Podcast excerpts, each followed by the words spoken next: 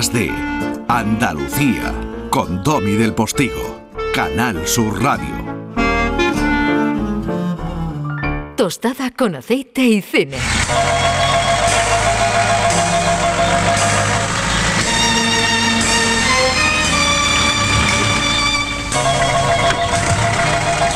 No se te ponen los vellos de punta, Juan Luartacho, buenos días. Hola, muy buenos días. Sí, sí, sí, por supuesto. Eh, he visto esta mañana, bueno, bueno, qué maravilla. Es sonido original de la película en realidad, es como he extraído este, esta pincelada, este apunte de la banda sonora, en realidad es el inicio de aquella película que aterrorizó literalmente, dejó boquiabiertos, nadie entendía nada en aquella mm. España de 1972. Fíjate que todavía no había muerto Franco y, claro, era una España eh, que salía de una dictadura. Eh, y eso condiciona la personalidad, una dictadura de décadas, condiciona mucho la personalidad de esos ciudadanos, ¿no? Y, claro, y estaban poco habituadas además a ver ejercicios de cierto surrealismo cinematográfico, como el valiente ejercicio, tremendo ejercicio que dirigió Mercero y que escribió con Garci, ¿no? Sí, de hecho en, España fue una película que impactó mucho, pero produjo rechazo porque el público no estaba acostumbrado a algo así, y menos hecho por nosotros y en nuestra televisión pública, y fue un éxito mundial que recibió, de hecho a día de hoy es el producto televisivo español con más premios, eh, incluyendo todas las series últimas, incluido Casas de Papel, eh, que ha recibido eh, nuestra tele, ¿no? Hablamos de la cabina como una obra mayor y de relevancia internacional de nuestra cultura.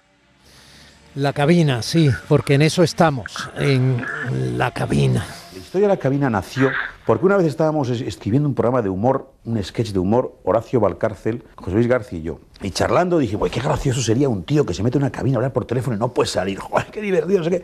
Bueno, y quedó un poco, quedó la, anécdota, quedó perdida abandonada. a mí el tema, es, esa idea del tipo encerrado en una cabina de teléfono sin poder salir, me obsesionaba, me obsesionaba. Y recuerdo una vez que iba, iba por la calle Alcalá paseando una mañana pensando en ese, en ese personaje encerrado en una cabina y de repente se me encendió la bombilla y vi el final, vi el final de esa historia. Todo un mundo de cabinas con gente encerrada dentro, muriéndose en una extraña galería en un mundo subterráneo. Entonces dije, bueno, aquí está, tengo el principio, tengo el final. Entonces llamé a José Luis García y dijo, oye José Luis, tengo este principio, este final, que yo creo que tiene mucha fuerza, ¿por qué no intentamos? A José Luis le gustó mucho y dijo, venga, vamos a escribir. Y bueno, y nos encerramos a escribir y yo creo que en 15 o 20 días pues, pues hicimos el guion. Entonces, bueno, había que buscar al actor, que era importantísimo para este programa casi mímico, donde, casi, donde no hay palabras, de toda esa expresión gestual. Pensé en varios actores, pensé en varios actores, pero yo creo que, que a mí José Luis López Vázquez acaba de hacer mi querida señorita, ya me había impresionado su labor. ¿A dónde vas a ir? No lo sé. ¿Quieres un consejo? No lo quiero. Eres muy joven y sin experiencia. Mi deber, no sé cómo decirte. No se moleste. Hay cosas que no tienen arreglo, señorita. ¿Cómo estaba José Luis López Vázquez haciendo de señorita, solterona? ¿Cómo estaba, Dios mío, acusando en su voz y en sus maneras?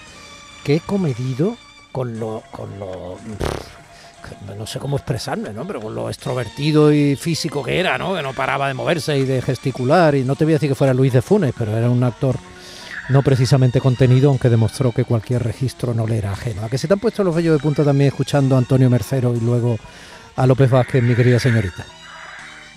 También, Domi, porque eh, sabes que muchas veces sacamos el reclinatorio, yo estoy de rodillas, como bien sabes, hoy con, José Luis López Vázquez y, con, y con este talentazo que tenemos en España. Entonces, sí, se me han puesto los, los vellos de punta porque porque son gente muy buena y han hecho cosas increíbles que van a pasar a la historia como, como este producto que es la, cabina este, esta película con, con José Luis López Vázquez que recordemos que hace unos días era su, su centenario de su nacimiento el 11 de marzo y, y, bueno, lo traemos aquí con este, podíamos haber traído cualquier otra película de, de, de ese genio que era López Vázquez. Tú decías, mi querida señorita, ahora mismo que para mí es mi película favorita de él, esa peli de Armiñán, con mucho detrás de Borau, eh, y uno de los papeles más complejos y, deslumbrantes que hizo eh, que hizo López Vázquez y que le, abrió los ojos a mucha gente, como acaba, acaba de decir Mercero, de las posibilidades que, tenía López Vázquez como actor, a pesar de que llevaba em, decenas y decenas de películas de, éxito, pero ya como protagonista, em, con esos cambios que hizo con Saura, con Pipermin Zapé, eh, que el propio Chaplin le dijo a su hija que le dijera a López Vázquez que le parecía un actor maravilloso, a la altura de los Gassman y, y, de, de Mastroianni, ¿no? Porque tenía ese punto, ¿verdad, Domi? De, de, hombre medio, pero también un poco galán, un poco, podía ser lo que fuese, o, perseguir a las nórdicas en la playa en bikini, que también eh, hizo mucho cine alimenticio de ese tipo, ¿no? ser el padrino búfalo de, la gran familia, A quien se le subían los, los chiquillos por encima de aquella familia numerosa que tanto patrocinaba ¿no? la, dictadura. Fíjate, película tan bonita por otro lado, con ese close maravilloso. Bueno, es que no pararíamos, si vamos encadenando actores y... Pero fíjate que él mismo, eh, José Luis López Vázquez, eh, se autodefinía un poco aludiendo a algunas de las líneas de su personalidad interpretativa y, y, como ser humano que tú acabas de decir. Soy José Luis López Vázquez.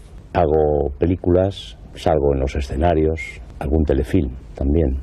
Estoy en el ánimo de, todos ustedes, me han soportado, por lo que les pido perdón. Formo parte del padrón familiar. Ustedes han pasado malos ratos. Me han regañado diciéndome, no haga usted estas cosas que nos ha dado usted la cena, señor López Vázquez, hombre, como la cabina, por ejemplo. Pienso seguir sometiéndoles a esta tortura de la presencia mientras me quede vida y aliento y les sigo pidiendo perdón otra vez por si a veces pues no lo hago a su gusto. José Luis López Vázquez es uno de los actores españoles más prolíficos, lo ha hecho prácticamente todo. Nadie podría competir con él en profesionalidad. Interpretó todas las variaciones posibles sobre el tópico del españolito medio, lo que le dio una gran popularidad, pero tampoco rehusó otros muchos papeles por comprometidos que fueran. José Luis López Vázquez se ha convertido en el personaje de los mil rostros. Fíjate que no he querido, o sea, como has visto, he acoplado, está todo muy editado, la voz de Pablo Liscano, porque creo que lo que no se, lo que no se rememoriza, lo que no se trae eh, a la actualidad desaparece. Y más en este mundo líquido en el que vivimos o gaseoso ya. Yo creo que Bauman ya se ha quedado antiguo en su análisis del mundo líquido que vivimos. Mm, Liscano fue un enorme periodista, hizo algunas entrevistas maravillosas en televisión española, la televisión que pagamos todos también, además de Canal Sur, seamos o no andaluces. Entonces, eh, es, interesante escuchar eh, en vida cómo ellos mismos hablaban unos de otros, porque era gente de, de, un gran talento, porque ha posicionado a este país en sus distintos ámbitos profesionales en primera línea de calidad, y porque se te ponen los vellos de punta, insisto, se te ponen los vellos de punta, Juan. Anteayer, efectivamente, López Vázquez habría cumplido 100 años. Sí, el, mm, ten en cuenta que la, vida de estos personajes, o en concreto de López Vázquez, que fue abandonado por su padre, que, que da ahí un poco esa personalidad también melancólica, algo triste, muy introvertido y tímido, que era López Vázquez, eh, empieza como dibujante, porque dibujaba bien y le gustaba. Entra en el teatro español universitario, después Luis Escobar le da una oportunidad en el María Guerrero, después llega Berlanga, son gente que, se lo ha currado de verdad, que, ha pasado hambre, que tenía que, trabajar para, para comer y después em, decían que era alguien tacaño, porque si se tomaba un café alguien con López Vázquez nunca pagaba los dos, solo pagaba el suyo, porque decía yo tengo que ahorrar, que vaya que pase algo y esa gente de la guerra que ha sufrido. Y eso se nota en su cara en, todo no y, estamos hablando de como Pepe Iber que era otro amigo suyo uno de nuestros de nuestros grandísimos actores que también ha estado López Vázquez en el cochecito en el pisito en Plácido. Es, que estamos hablando de alguien muy grande de nuestro cine pero después el público lo puede reconocer en los 60 eh, por las películas con Gracita Morales. No se le caían los anillos evidentemente en hacer películas eh, digamos, para todo el mundo y con otro perfil menos cultural. Y, como decía, también de las películas de verano, de, los hoteles y persiguiendo a las suecas. Bueno, todo eso lo ha hecho bien y muchísimo más, porque él siguió eh, compaginando ese, ese cine menos autoral con, con grandísimas obras y de haber trabajado con, con todos los grandes, ¿no? Y, y, yo si quieren nos centramos un poquito en la cabina, Don. Sí, vamos, eh, a, volver, vamos, a, vamos a volver a la cabina. ¿Pero qué querrá decir este tío? ¿Qué le pasa? ¿Que no puede salir? Eso será. Venga, hombre, empuje fuerte. Vamos, hombre, que se habrá encajado la puerta. Venga, empuje un poquito, un poquito. Vamos a tirar los dos. Venga, ayude, ayude. Ayude hasta arriba. Así, así. Eso es, hombre, empuje usted, pero fuerte. Venga, va. Nada, nada. Esto no se abre. No se lo empujando para adentro. Pues nada, hijo, ya lo ves. Bueno, tú vámonos que se nos va a hacer tarde y espera, hombre, espera. Vamos a hacer la última intentona, hombre. Bueno, pero, pero, los dos al tiempo, Los ¿eh? dos. Una, Una. dos y tres. ¡Ahora! Oye, mira, que lo abra. Oye, que esto no se abre. Y vámonos, que es la hora del trabajo. Oiga, ya ha visto. Eh, tenemos que trabajar. Hemos hecho lo que hemos podido, amigos. Ah, adiós. Que haya suertecilla. Y Mientras tanto, la cara de angustia y de resignación y de perplejidad de un López Vázquez sudando a chorros, que además lo sudaba de verdad, con su traje y su corbata, metido dentro de esa cabina, cuyas paredes eran de plástico para que no se rompiesen con los golpes y que en un momento determinado del rodaje eh, abrían uno de esos plásticos para que entrara aire, pero no se notara la apertura. Sí, estaba, está rodado en, en agosto para, para también eh, que el público notase ese calor, que, que estaba ese agobio, esa angustia que tenía López Vázquez, pues se rueda en agosto en Madrid y claro, eso hay que ventilarlo un poquito para que no se nos muera el actor. Fue un, un rodaje de, bueno, corto pero intenso, fue el, el primer trabajo de Antonio Mercero, que está muy bien dirigido, una cosa es un mediometraje de 35 minutos que está colgado en la web de Radio Televisión Española y lo podéis ver, yo lo vi anoche otra vez y sigue siendo moderno y estupendo. Sí, sí.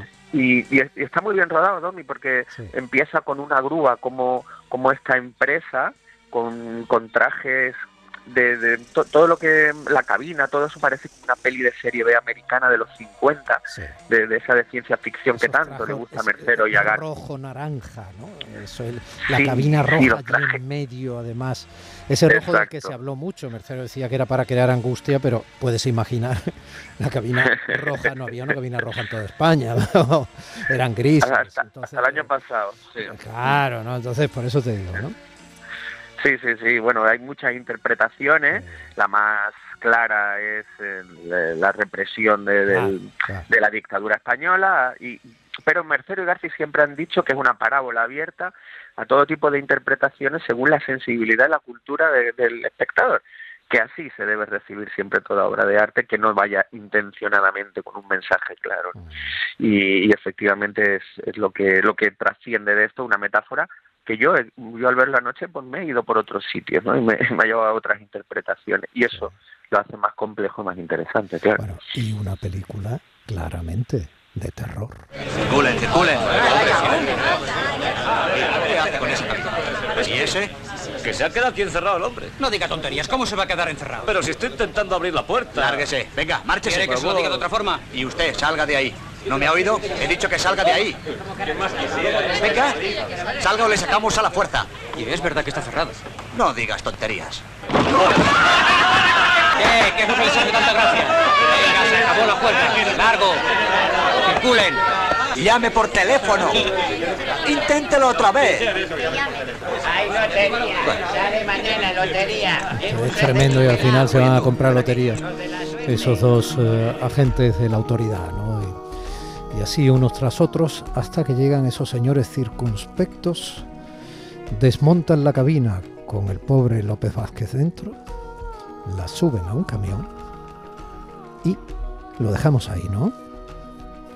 Sí, lo dejamos ahí, aunque Mercero antes nos adelanta un poquito más, pero, Pero bueno. no, eh, no dejen de verla, aunque sepamos la historia, es que está muy bien contada y sigue siendo muy impactante y es cine de terror del bueno, de calidad, de Roger Corman, de, de- de todos los grandes. Y, no sé, lo hemos hecho nosotros y lo hemos hecho antes que otros y está muy bien, es muy bonito recordarlo.